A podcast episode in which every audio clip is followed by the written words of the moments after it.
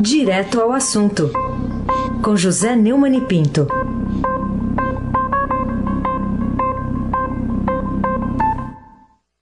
Neumani, bom dia. Bom dia, Carolina Ercolim, tintim por tintim. Bom dia, Almirante Nelson, campeão da Taça Guanabara e seu pedalinho. Uma vez Flamengo, Flamengo até morrer.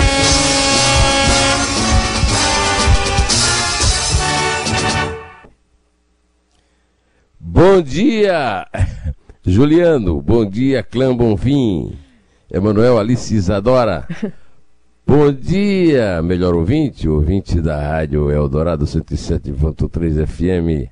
Carolina Ercolim, tintim por tintim. Dá até uma desconcentrada, né, esse, esse hino aqui do, do Flamengo, eu, né? Eu tenho que. Tá feliz, né? eu- O homem tá eu feliz. Tenho, eu tenho que fazer força para não chorar. não chorar de felicidade. Agora, vai tocar muito. Quarta-feira talvez toque de novo. Aí É, pois é. Bom, vamos começar falando sobre é, o caso de Ciro Gomes, né? O ex-candidato né, à presidência da República. O que, que a seu ver houve de surpreendente nesse enfrentamento entre ele, né, que está no PDT, e o vereador do Rio, Carlos Bolsonaro, filho do presidente da República? Surpreendente, nada, né? Um, episódio tão grotesco como um ex-governador de estado, ex-ministro, chefe de um partido político importante no Ceará, Cid Gomes, dono de, de Sobral, né? É a família que. O Sobral é o feudo, né? É, sobe numa escavadeira com um megafone na mão e manda que a multidão de policiais amotinados, que já é também uma coisa inusitada num quartel da polícia na cidade, saia da frente que ele quer entrar. É, uma tentativa de assassinato, clara, porque com uma es- metro escavadeira é um, é um atropelamento gigante. Aí leva dois tiros no peito e sobrevive. Não, e sobrevive sem grandes eh, ameaças à vida. Ele, ele passou cinco dias no hospital e já teve alta. E que tinha que terminar com um episódio de cafajestice absurdo cometido na política brasileira. Né? Só não consegue eh, ser maior do que a cafajestice de quem pegou a retroescavadeira e a cafajestice de quem atirou e atirou mal. É, o, o Ciro Gomes, eh, primeiro o, o, o Randolph Rodrigues, senador por Amapá, né? Escreveu nas redes sociais: Vambora, Ciro. Já estou indo para Sobral, me espere aí.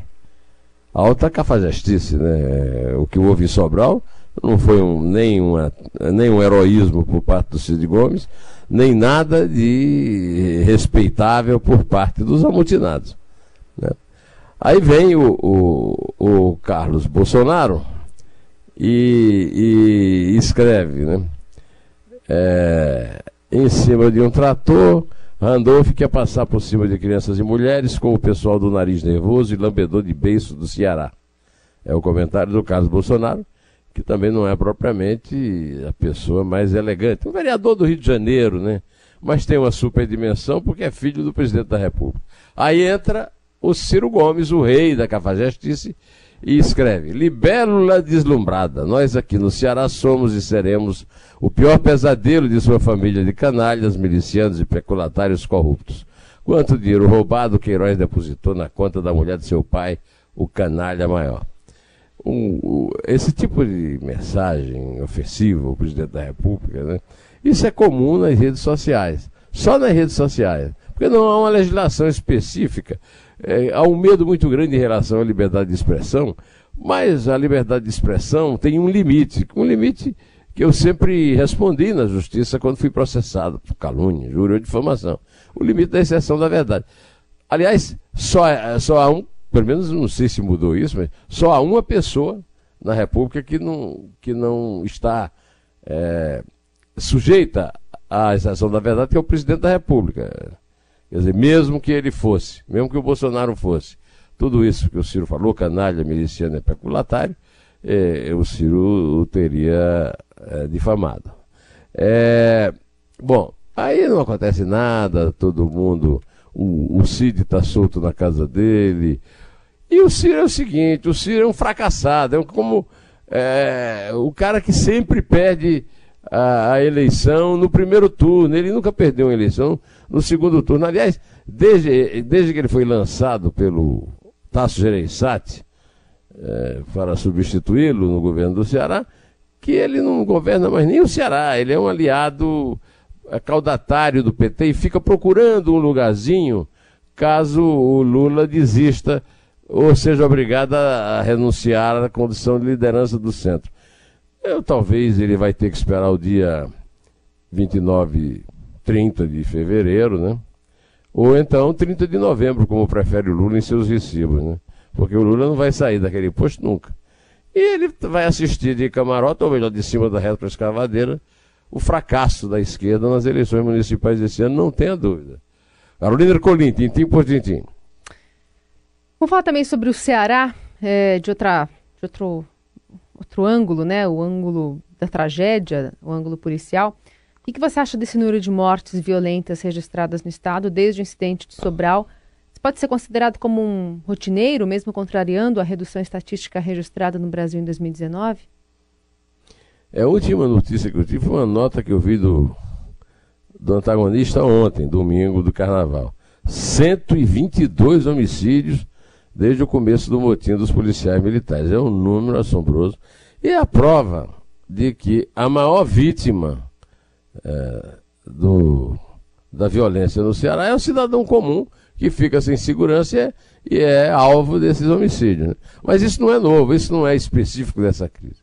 No dia 30 de maio de 2019, Cadu Freitas, do G1 do Ceará, é, publicou a notícia que o número de mortes provocadas por agentes de segurança no Ceará cresceu 439% entre 2013 e 2018, de acordo aquele, aquele levantamento que o G1 faz, né, com a Secretaria de Segurança Pública do, do, do Estado, no, dos estados no Brasil. Né. No início da, da série histórica foram contabilizados 41 assassinatos por agentes do Estado, no ano passado 221. Este ano não, este ano o número de 122 não são vítimas da polícia, são vítimas da falta de polícia na rua, né? É um caso realmente para se pôr no depósito de a, a, arquivos mortos da política a família Ferreira Gomes. Carolina Ercolim, tintim por tintim. E quais são as possibilidades, a possibilidades de se registrarem punições dos amotinados da Polícia Militar do Ceará, contrariando a tendência de anistiar os policiais que participam desses movimentos ilegais ao longo da história? Ontem eu vi, eu nem me lembrava mais disso. Eu vi que quem inaugurou essa onda de anistia para policial amotinado foi o doutor Ulisses Guimarães. Né? Até Ulisses cai nesse populismo vagabundo. Né? Agora eu tenho visto aí afirmações do Camilo Santana, que é o governador do Ceará, é, é Carolina, dizendo que não vai ter esse negócio de anistia, não. Então ele já, ele já andou aí decretando o número de desertores. É, e acho que é uma das boas consequências dessa coisa horrível é que não haja anistia para amotinado. Como diz um tom, aliás, carnavalesco, como ele mesmo reconhece, o Randolfo Rodrigues, que o pessoal na rede social chama de senador de Pevate, né? É, o, o, uma coisa é greve, outra coisa é motim. Agora, greve, o senador talvez não saiba, mas também não é permitido para servidor público, e principalmente servidor público armado. Né? Então tem que haver punição. Nem anistia, nem nada. Carolina Herculin, tintim por tintim. O que há de revelador e até assustador na reportagem do repórter de Estadão Ricardo Brant, que foi publicada na, no sábado, a respeito das ligações com o miliciano morto lá na Bahia, o capitão Adriano, com políticos, policiais e contraventores do jogo do bicho na periferia do Rio. É, o que é aterrador, Carolina, é que a gente já sabe disso. Quer dizer, qualquer. O meu bebê de oito meses e meio sabe, né? Meu neto de cinco anos que mora em, em Barcelona sabe. Agora, a, a, reportagem do Ricardo Brandt conta a história disso, como é que acontece. E isso aí desmente o que a família Bolsonaro está dizendo do heroísmo do ex-capitão do BOP, Adriano uh, Magalhães da Nóbrega. Ele foi preso porque ele comandava uma patrulha que matou um pretenso guardador de carros, na verdade eles acham, eles têm informações de que seria um passador de drogas, né? Depois ele se meteu e quando ele foi considerado o herói, o Bolsonaro fez discurso na Câmara e o Flávio deu a medalha Tiradentes, que é a mais importante do Estado, ele estava metido com Maninho, aquele famoso bicheiro do jogo do bicho, que não é crime, é contravenção, mas e aí? É, o jogo do bicho todo mundo sabe que foi substituído pelo tráfico de drogas. Né? Então, é, a, a reportagem do Ricardo, que eh, o Ricardo Branco é um grande repórter, é, na verdade, ele foi deslocado é, para o Rio, porque ele cobre normalmente Curitiba, a Lava Jato. E lá eu aconselho muito a, a, leitura da reportagem, porque ela dá uma ideia precisa dessas ligações do Adriano com políticos, é, traficantes e, e bicheiros. Carolina Ercolim, Tintim por Tintim. Bom, tem outra reportagem também que eu queria que você comentasse, essa do Pedro Venceslau e da Paula Reverbel, sobre os benefícios criados por portarias para servidores aqui da Assembleia Legislativa de São Paulo. Pedro Venceslau, filho do meu amigo Paulo Tassi Venceslau, e autor da minha rima favorita. Né? Carolina Ercolim, Tintim por Tintim. E, e a Paula Bebel contaram a história da criação por portarias de benefícios concedidos a servidores do Tribunal de Justiça, não foi da Assembleia, né? Tribunal de Justiça de São Paulo, desculpe, Carolina, para pagar creche, escola ou serviços médicos, custando no ano passado 177 milhões e 800 mil reais, segundo dados do próprio tribunal, né? Olha, é, esse, é um dos absurdos que fazem é, ver a dimensão da hipocrisia dos que reclamam do Paulo Guedes quando falam é, da questão dos parasitas e do hospedeiro. O hospedeiro do Estado brasileiro é muito generoso, os parasitas são muito vorazes, agora não são todos os servidores. Essa generalização é que é perigosa. Alguns. Alguns deles, como por exemplo os servidores do, da, do Tribunal de Justiça de São Paulo, você tem os números aí que mostram essa. essa. É, como é que foi mesmo? É, é, é, essa parasitagem, né? parasitice, a palavra nem existe, né? Essa condição de parasita do hospedeiro, dessa, dessa casta de marajás, que aliás, a denúncia delas é que elegeu o Fernando Collor de Mello no longínquo agora século XX. Carolina Ercolim, tintim por tintim. Bom, vamos falar também sobre o Deltan Dallagnol, coordenador da Força Tarefa da Operação Lava Jato em Curitiba. Você se surpreendeu de alguma forma com a representação da Advocacia Geral da União contra ele? Não, não me surpreendi, porque a iniciativa, a tentativa de punir o, o Dallagnol é uma iniciativa dos inimigos da Lava Jato no Supremo Tribunal Federal.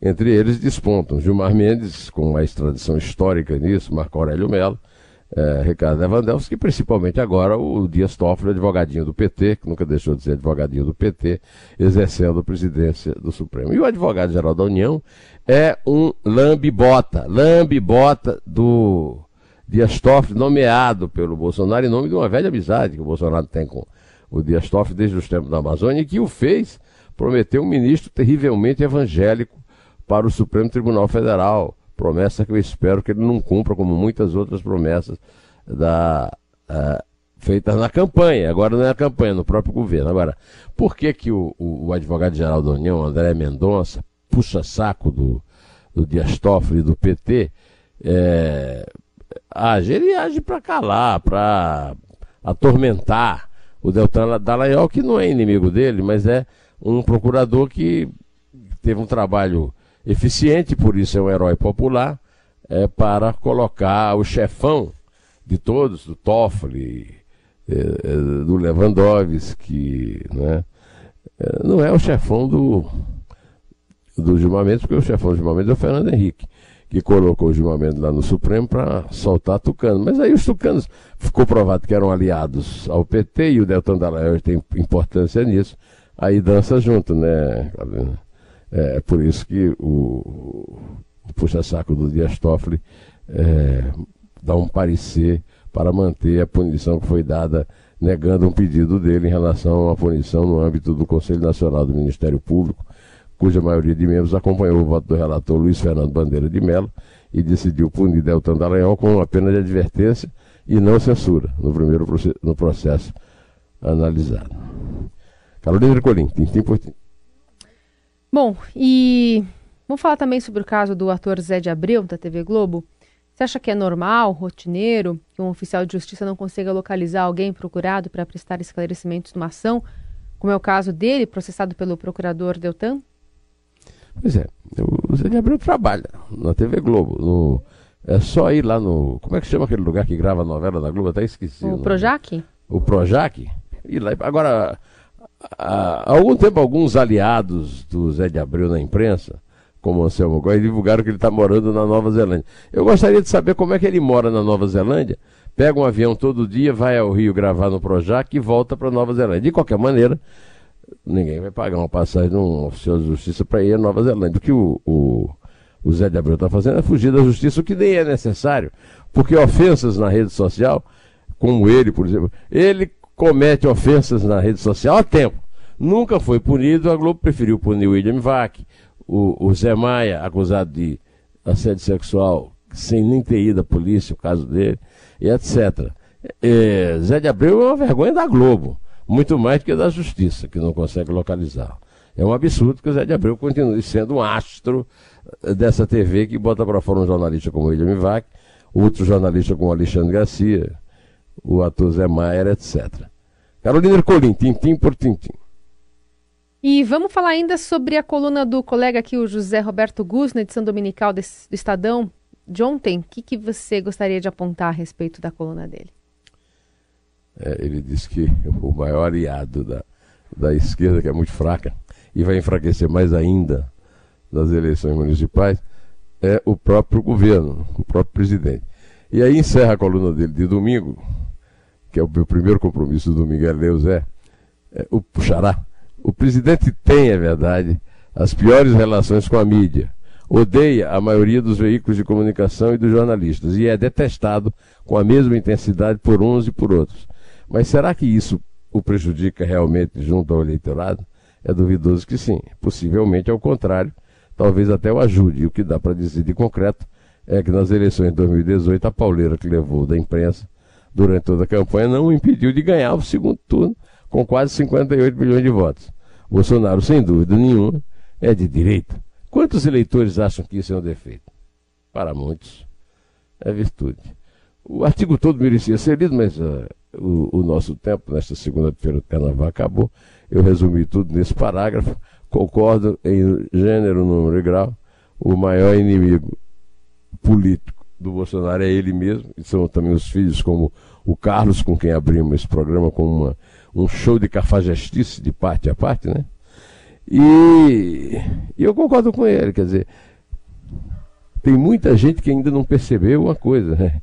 É que tem, é, que há certas coisas que nem a Globo, com toda a sua potência, nem os grandes jornais conseguem que é o seguinte: é mudar o que o povo pensa. E o povo atualmente prefere é, deixar de lado essas histórias de que ele é fascista.